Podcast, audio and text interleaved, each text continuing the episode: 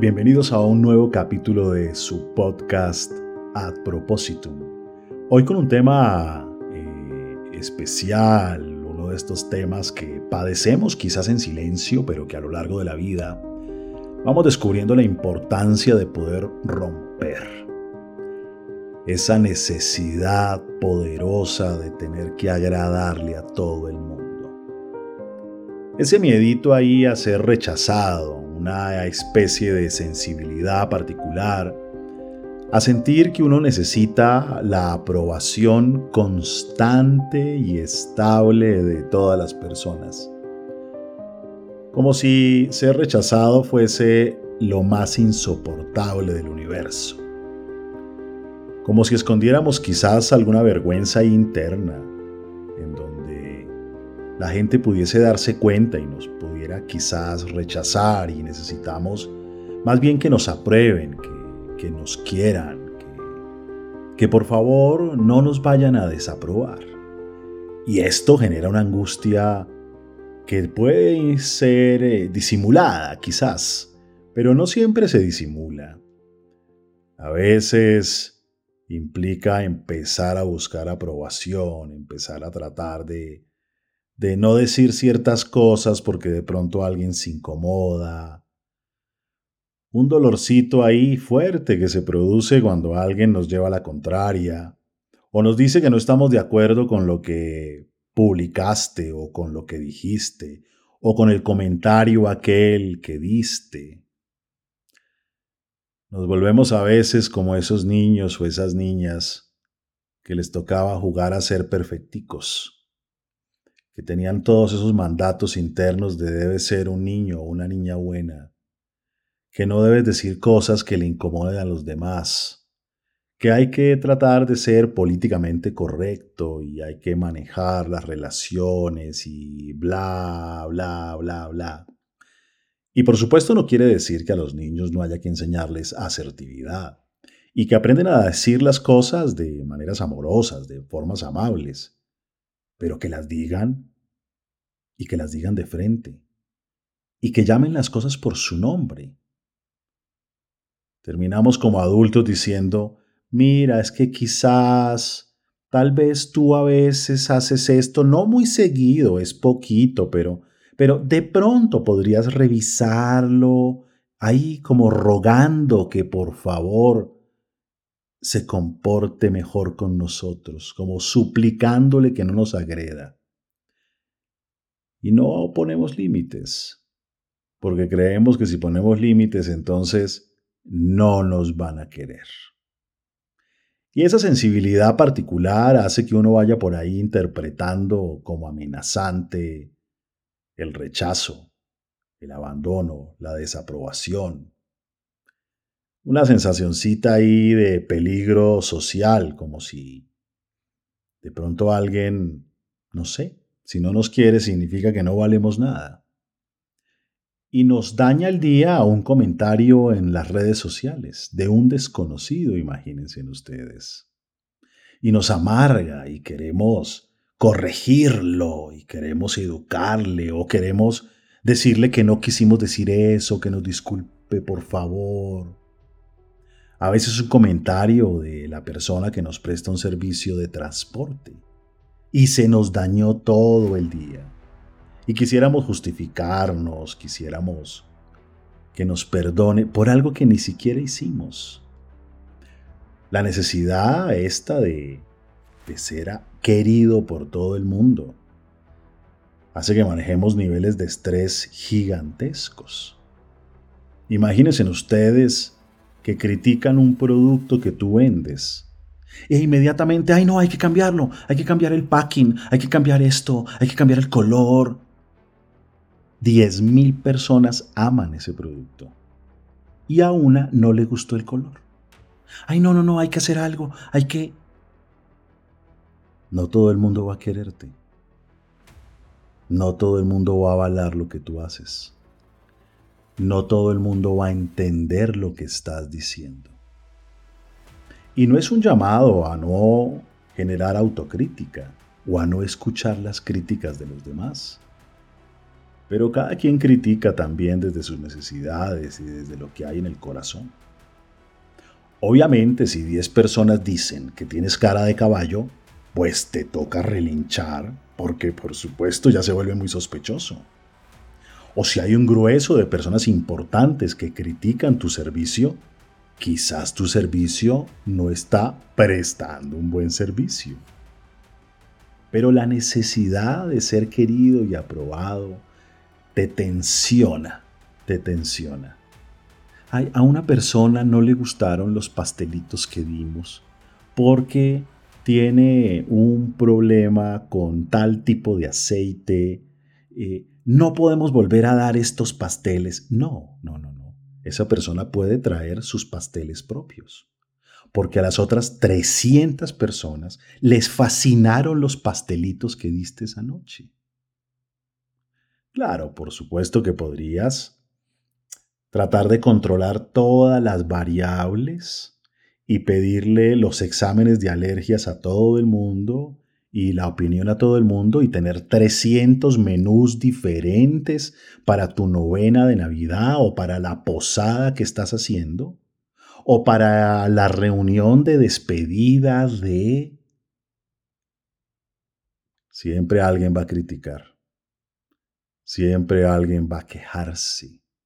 Siempre alguien, incluso cuando alguien está organizando un evento y está haciendo es un favor para cerrar un grupo, para cerrar una reunión de padres de familia, para termina siendo crucificado. Y si vives con este miedo, con esta necesidad de ser querido por todo el mundo, sufrirás un montón. ¿De dónde terminamos sacando esa idea que todo el mundo tiene que estar pendiente de nosotros? Que todo el mundo tiene que querernos, que todo el mundo tiene que aprobar lo que decimos, porque si no es terrible o insoportable. No es así. No le vamos a caer bien a todas las personas. No todas las personas nos van a querer. No todas las personas nos van a aprobar. Y no es un tema personal. A veces sencillamente consideran que lo podrías hacer distinto o que deberías girar a su alrededor y anticipar y solucionar todas sus necesidades, porque la gente tiene sus personalidades y sus formas de ser. ¿Y entonces qué? ¿Vas a cambiar el mejor servicio que tienes porque a un cliente no le gustaste? Ahora, si son muchos, habrá que hacer algo, por supuesto. Ahora, si es tu principal cliente, habrá que hacer algo, por supuesto. Muchas veces terminamos cambiando productos o servicios por una queja y ahora perdemos un montón de clientes porque odian el nuevo cambio, porque lo que les gustaba era lo anterior. Pero esa sensibilidad a la desaprobación termina haciéndote tomar decisiones torpes, a veces tontas. Y en la vida personal funciona de la misma manera, de la misma forma. Estamos en una época de Navidad, de festejos, de reuniones familiares, y queremos que todo el mundo la pase bien. Y ojalá así sea. Pero se vale que alguien critique.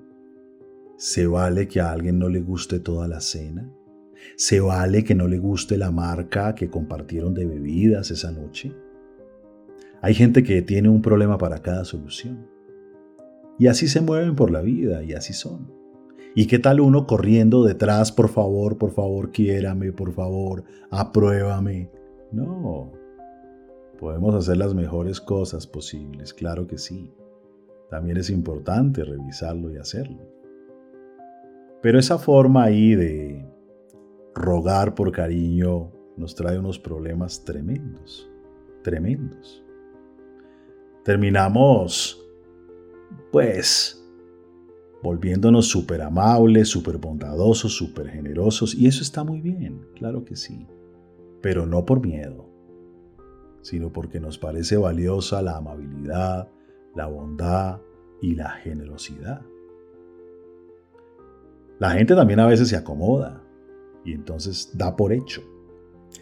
Da por hecho que uno siempre tal cosa o tal otra, que uno nunca podría entonces hacerlo distinto. Y el día que dejamos de hacerlo, nos lo cobran. Algo que comenzó como un favor, algo que no era ni siquiera nuestra responsabilidad. Y ahora todo el mundo lo da por hecho. Y si un día no se hace, entonces lo cobran. El gasto de energía es gigante. ¿Te imaginas todo el tiempo en tu vida cotidiana y en tu vida laboral? Ay, cuidado con esta palabra. Cuidado con esta palabra, porque de pronto esta palabra, los de tal ismo, los de tal activismo se van a sentir mal. Ten cuidado con esto. Generoso, claro que sí, claro que sí. Pero a veces son interpretaciones de las personas. A veces no tiene nada que ver con que estés afectando algo. Un día me dio por escribir que habían cosas que si uno no cuidaba podían engordar el ego. Y recibí 10 mensajes de personas acusándome de gordofóbico. ¿Se imagina? Porque dije que habían cosas que podían engordar el ego. Ah, ¿qué tal? Es tremendo. ¿Y entonces qué hacemos? ¿Nos ponemos a llorar? ¿No volvemos a mencionar eh, nada? Porque entonces estamos haciendo esto o aquello. Claro que hay que cuidar a las personas, por supuesto. Claro que hay que revisar nuestros paradigmas. Pero hay gente que vive ahí en su mundo buscando abrazar algún tipo de causa porque no tiene ningún otro propósito en su vida y todo lo interpretan de una manera absurda que no tiene que ver ni con el lenguaje que hay, que no tiene que ver ni siquiera con la evidencia científica disponible, que no tiene que ver con nada, con nada. Sufren, sufren y critican ¿Y qué tal que tengamos esta necesidad de ser queridos? Pues se nos vuelve un tema absolutamente insoportable. En los últimos dos capítulos estuvimos hablando de la dependencia afectiva.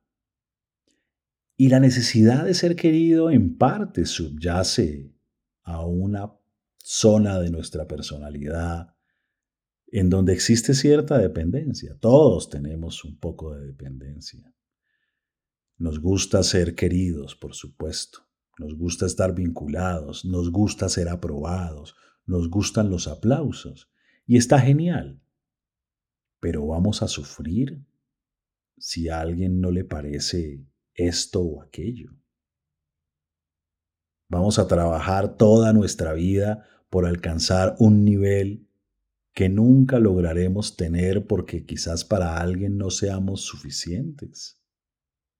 No. Hay que hacer el bien y hacerlo bien.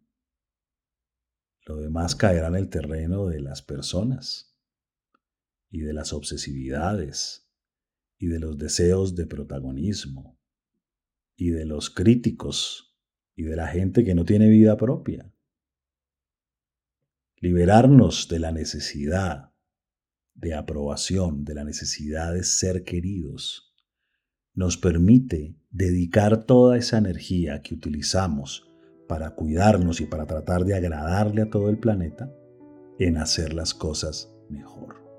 Di lo que piensas. Si alguien no está de acuerdo contigo, no quiere decir que te vayan a eliminar, no quiere decir que vayan a quitarte el afecto, porque si alguien, por un pensamiento o un sentimiento que tienes, decide irse, entonces quizás está bien ido, porque dicho pensamiento o sentimiento, aunque no lo expreses, estaba en ti. Y tal vez esa persona está engañada, porque no te conoce bien. Tal vez proyecta y cree que tú eres como él o como ella. Hay gente que cree que todo el mundo debe pensar o sentir igual. Hay gente que cree que todo el mundo debe hacer las cosas igual. Y claro, sufren cantidades porque estamos en medio de un mundo en el que hay otros y los otros siempre tendrán el legítimo derecho de pensar y sentir distinto. ¿No estás de acuerdo? Dilo.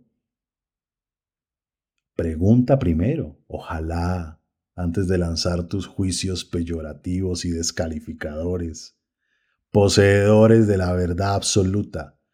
Pregunta, pregunta qué quiso decir esta persona con esto o con aquello, o de qué se trata tal cosa, o de dónde parte para esa reflexión.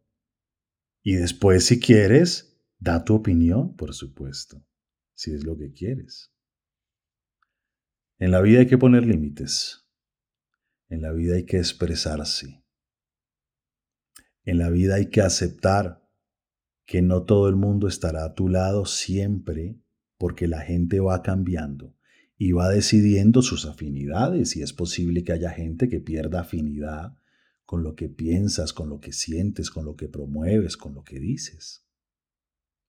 En la vida también hay que ir aceptando que el conflicto es una posibilidad que está ahí y que disentir hace que podamos pensar en nuevas cosas y que nuestro conocimiento se pueda ampliar. Y que la gente está en la libertad de tener otros gustos, por supuesto. Y seguramente nos gustaría un mundo en donde las personas fueran amables, generosas, bondadosas en sus maneras de generar algún tipo de crítica, o de reclamo. Pero no vivimos en ese mundo. No vivimos allí. Hay gente que se toma todo de una manera personal, con un dolor en el alma, fruto de sus creencias, fruto de sus experiencias y de su vida.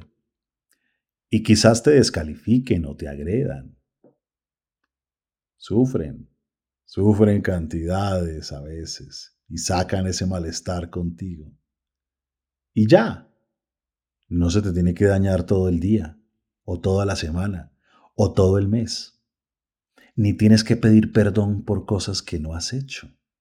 Ni tienes que cambiar tu opinión para que el otro no se incomode. Ni tienes que relativizar las cosas para que el otro quizás no piense que... No. Aprende a defender tus verdades aún sabiendo que son tan solo tus verdades. Y ten la flexibilidad, por supuesto, para poder eh, mirarlas, revisarlas, quizás aprender de lo que dice el otro. Tal vez la forma de decirlo no sea la adecuada, pero de pronto el contenido es interesante. Pero no te vendas por miedo, no te vendas por tratar de agradar. No fomentes cosas en las que no crees. No guardes silencio solo para evitar que alguien se aleje de ti. Sé claro, muestra lo que hay, exprésate. La gente va a valorarlo con el paso del tiempo. Porque cuando no hacen eso y te ven como aguas tibias, te ven la inseguridad, te ven esa dificultad que tienes para tener posturas y entonces desconfían de ti, no te dan el lugar, a veces transgreden tus límites y tus espacios, porque te ven ahí como un vaso de agua que no es ni frío ni caliente, y que más bien toma el clima dependiendo de las circunstancias para tratar de agradar. Por supuesto que también sabemos, o es importante leer contextos, cuándo hay que decir las cosas en privado, cuándo hay que decirlas en público. Claro que es importante. Pero más allá de eso, el tema central es, trabaja en romper la necesidad de ser querido. Escúchame bien, no todos tienen que quererte. No todos tienen que estar de acuerdo contigo. No todos tienen que aplaudirte no todos serán amables. Y eso, eso jamás querrá decir que no vales como ser humano. Muchas gracias por acompañarme nuevamente en un capítulo más de A Propositum. Ojalá hayan tenido una feliz Navidad ayer 24 de diciembre, que hayan estado muy felices con sus seres queridos y con todo el mundo. Y nos vemos el primero de enero para iniciar un nuevo año de A Propósito. Chao.